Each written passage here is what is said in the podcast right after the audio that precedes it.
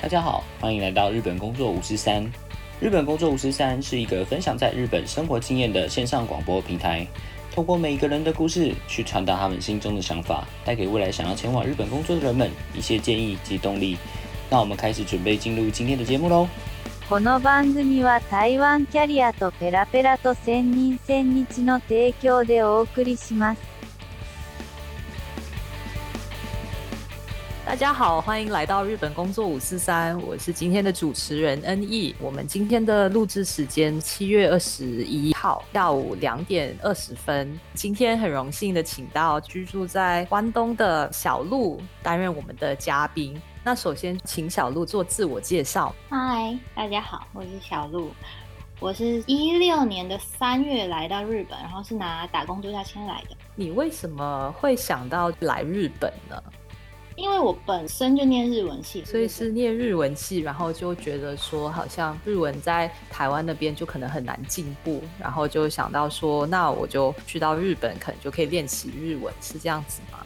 也有，其实我到京都留学过一年，我就待过一小段时间嘛，然后之后毕业了，又觉得我都学了，那到日本来生活看看啊。呃，我是新加坡人嘛，那我们新加坡就跟日本没有打工度假的签证这一回事，对，所以我个人就会非常好奇，说，哎，是什么会吸引到大家拿这个签证，然后到日本去，甚至就是像小鹿这样子的情况，就是之后也都一直待在日本嘛。想问说，打工签证去到日本的时候做什么样的工作呢？为什么最后决定再去找一份正职，然后继续待在日本呢？我想。先跟你说一下，就是打工签，大家会用打工签证。我觉得一个很重要原因是因为它门槛很低，需要有工作，你不需要有地址，你只要有签证，而且你也不需要会日文，你就可以去。哦，原来是不需要会日文也可以去哦。就有些人来的时候根本是零啊，或者是，比如说他只有 N 三或者之类的。嗯嗯嗯嗯嗯。你来到日本打工的时候，会觉得沟通上完全没有问题，这样子吗？大三的时候有留学过嘛，所以就基本上的沟通是没有什么太大的问题。嗯嗯嗯。你在日本打工第一份工作是什么？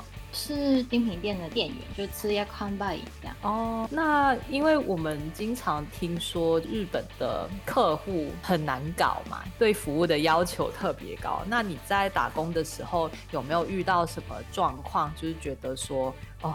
日本的消费者要求很高，然后可能跟台湾很不一样。我觉得蛮难比较的，因为我自己在台湾打工，什么便利商店那一类的，不会太要求，反正就结账而已嘛。嗯嗯嗯。是因为精品店的话，我们品牌应该算是对于态度有比较要求的。哦。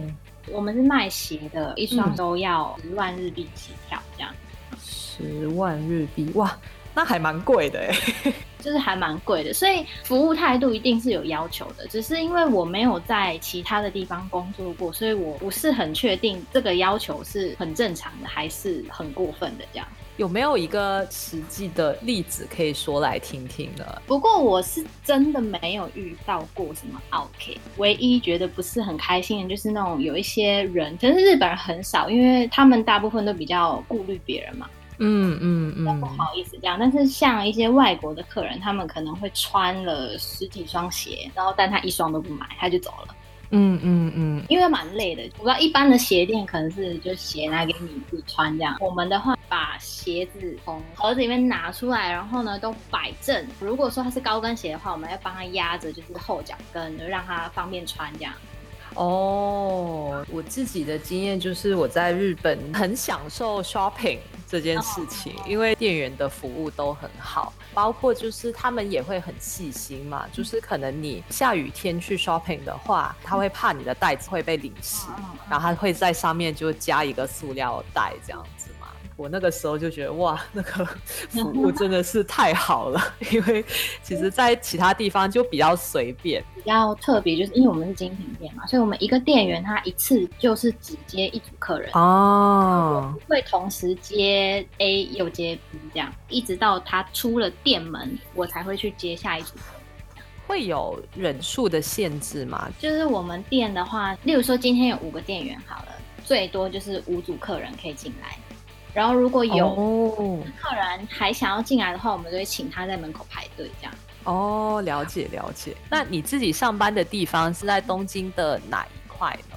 银座啊？哦，就是银座，好好好，了解。那我想问，就是这份工作是是做了多久时间？然后之后应该是有转职嘛？然后是找到什么样的工作呢？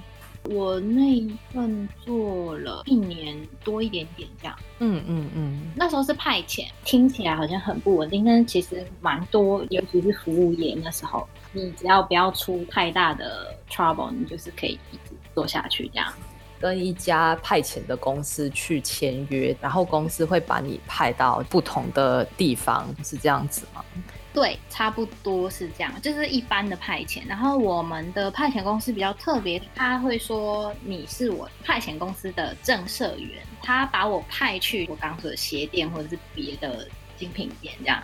嗯，因为我是他的政策员嘛，所以他叫我去哪，我是没有办法选哦。所以你没有办法选说你要去哪一家公司工作这样子。对，就是他说，哎，你今天去面试，你就去这样。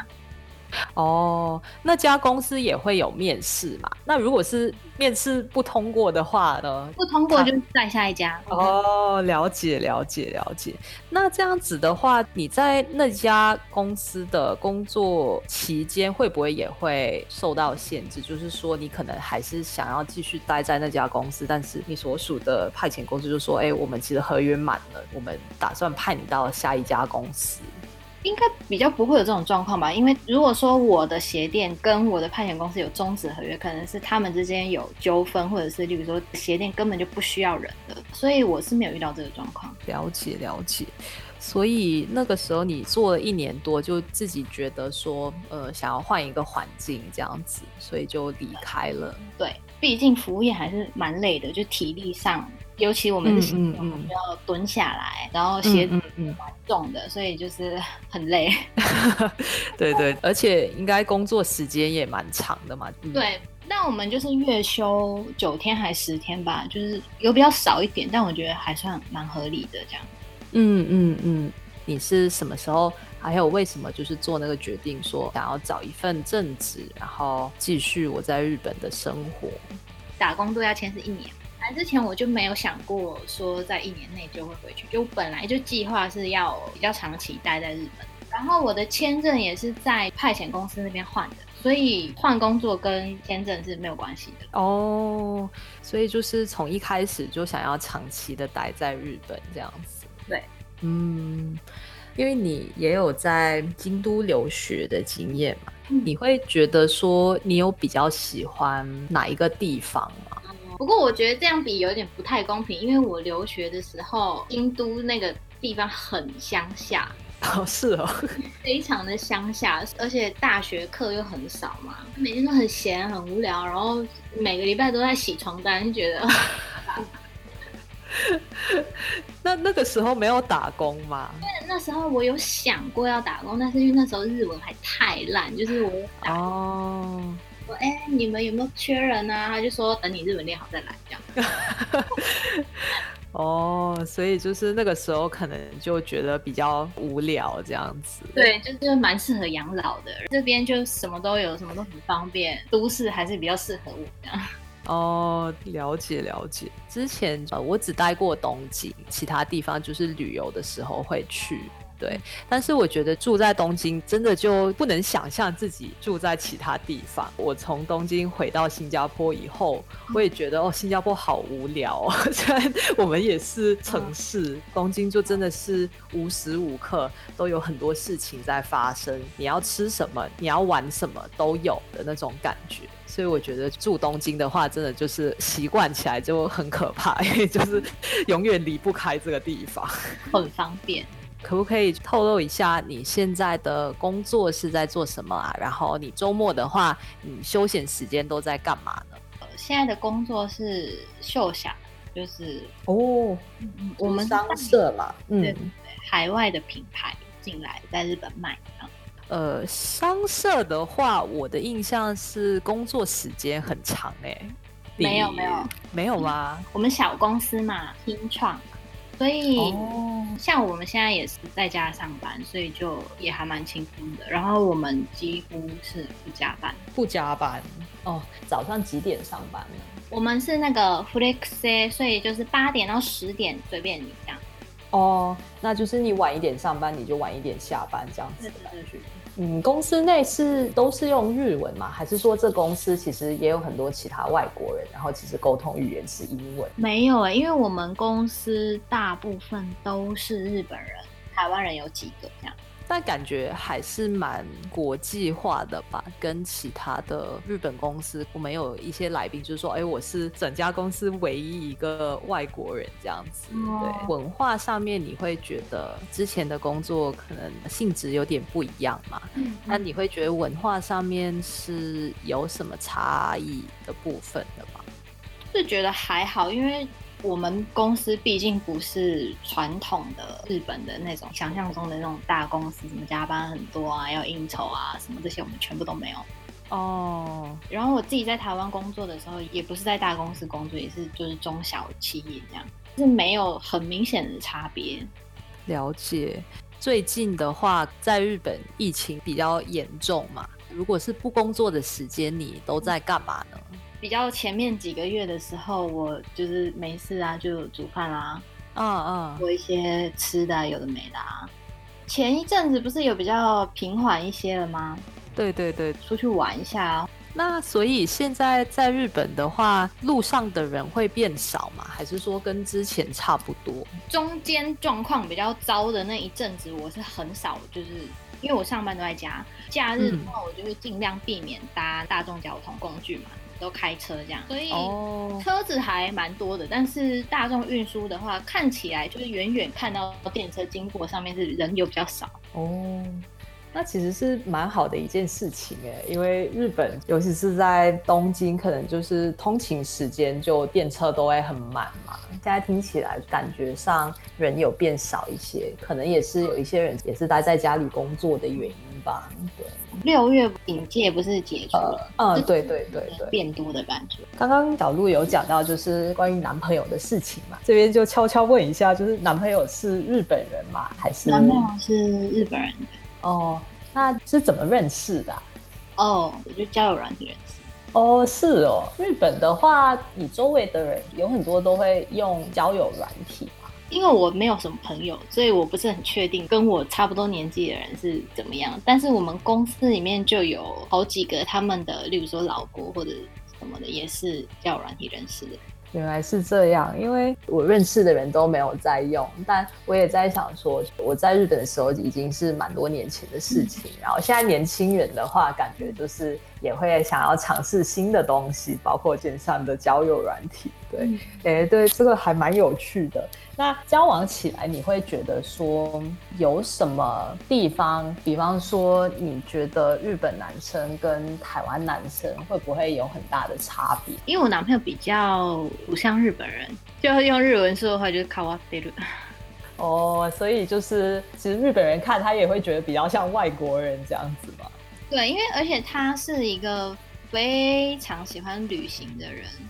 哦，他去过非常多国家，反正他去到哪都像当地人，蛮特别的人这样。他会说中文吗？他不会说中文，是完全不会，也没有在学。会一点点，因为他大学的时候有选修过一年，但是他的程度就是，例如说好吃，或者是这个是什么。那所以你们沟通其实都是用日文哦。对。那你会觉得说这样子可能吵架的时候对你是比较不利的嘛？就是因为你不是用母语在吵架。我没有这样想过哎，因为他不喜欢吵架，就他不擅长吵架，那应该跟个性有关系哦。所以一是他没事就不会找架吵，然后如果吵架的大部分都是我在凶他。哦，所以他性格算是比较比较温和的，对。小鹿在还没有跟这个人交往之前，是不是对日本男生有一种刻板印象呢？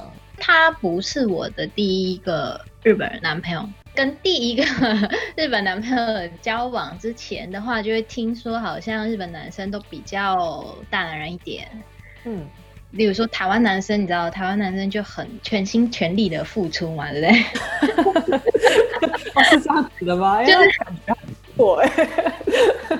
我我认我知道的台湾男生都是比较宠女朋友的，就是每天讲电话啊，每天照三餐问好啊，然后接送女朋友啊，帮你拿包包啊，几乎有求必应，这样就是台湾男生真的对女生是很好的，我觉得。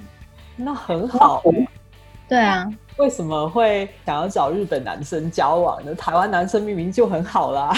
其实也不是刻意就是找日本男生，只是因为刚好我在日本，所以认识到自然就比较多都是日本人嘛。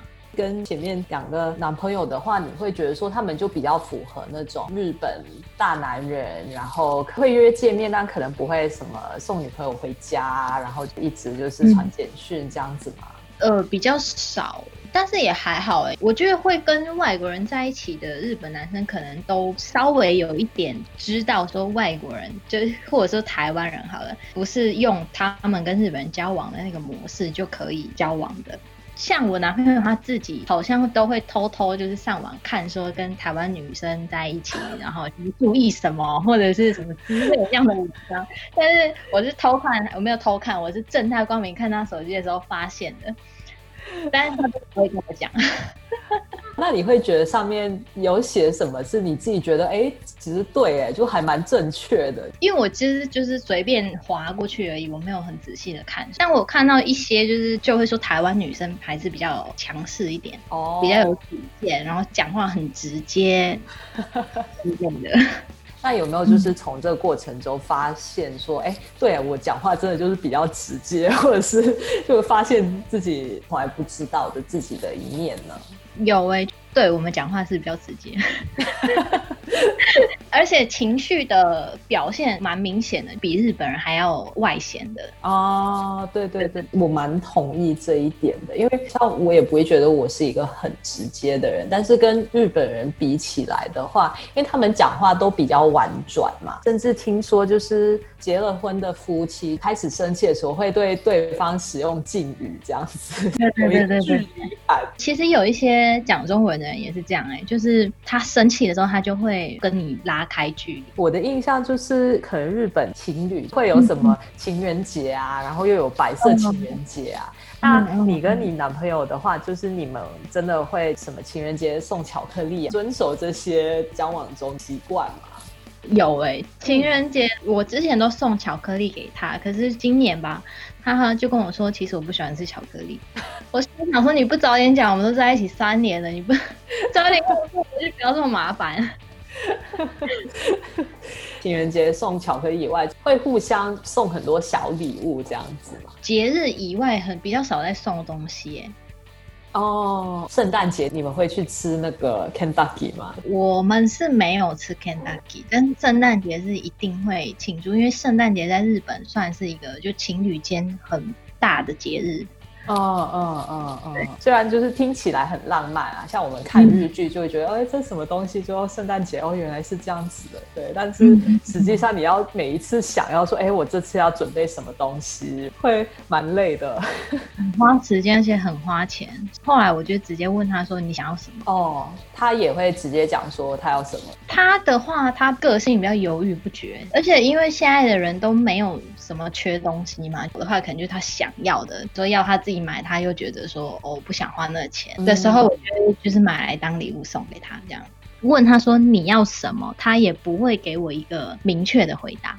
对对，这个是我相信很多跟日本人相处过的人，其实都会有这样子的经验。他们可能不会明讲，会希望你可以去观察，然后知道他们想要的是什么。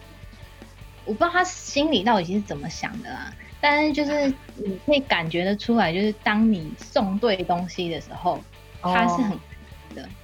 哦，呃，其实我们有一个问题，就是会问所有来宾，就是说去到日本有没有改变你的价值观？来日本是有一些改变，但是我不能说这个是因为我来日本，还是只是。因为活的比较久了，用更多不一样的角度去看同一件事情。因为我以前在台湾的时候，真的是个性比较强势的人，所有的事情我都要照我想的样子去做，而且我算是比较要求完美的人。然后我对男朋友的要求也非常的高，就我对我自己要求很高，我对我男朋友要求也是很高，会觉得说，如果只是路人或者是朋友就算了，反正你又没有要跟他们过一辈子。但是男朋友有可能将来要跟你一起过一辈子的人，我没有办法去妥协接受一个，例如说我觉得只有六十分的人，嗯。我觉得希望对方至少要有个八十分吧。嗯嗯嗯嗯嗯，然后我以前的话就是这个分数是要求的更高的，现在我可能会觉得说，OK，算了，没关系，七十分就差不多就好了。以前的话就是我需要一百一十分这样子。就 是要求会比较多一点。然后，例如说他今天没有跟我说早安，像我以前也比较会去看男朋友的手机，但有些人是不赞成情侣之间看手机，而且我没有偷看，我都是有问他说 OK 我才看的。嗯嗯，以前我就会常常去翻我男朋友的手机啊，干嘛干嘛，然后就会吵架啊。他就觉得这又没什么，然后你也是拿着出来吵什么的。现在我就学乖了，我就比较少去看这样。这个其实聊起来，我觉得可以聊很久。我们这个节目也会希望说，如果有一些有趣的来宾的话，我们可以请他回来，然后就是做一个特别的小单元这样子。嗯嗯那我就觉得我们可以做一个国际恋爱价值观之类的一个小单元，然后到那个时候就再请小鹿回来，大家一起聊。OK OK 啊，好的嗯嗯嗯那最后就是想问，未来你想象到的计划，就是还是会待在日本吗？我现在男朋友是日本人嘛，应该也不太可能跟我去台湾，他也不讲中文啊，所以没有办法生活嘛，嗯嗯嗯，因为他很累这样。如果没有分手的话，三年应该不会啊，应该不会。应该是不会离开日本这样。OK OK，祝小鹿工作蒸蒸日上，然后生活也幸福美满这样子。那喜欢我们这 Podcast 的朋友点赞分享，然后如果对节目有什么意见的话，也欢迎随时让我们知道。对，那我们就再次感谢小鹿喽，谢谢，啊，谢谢。谢谢，拜拜。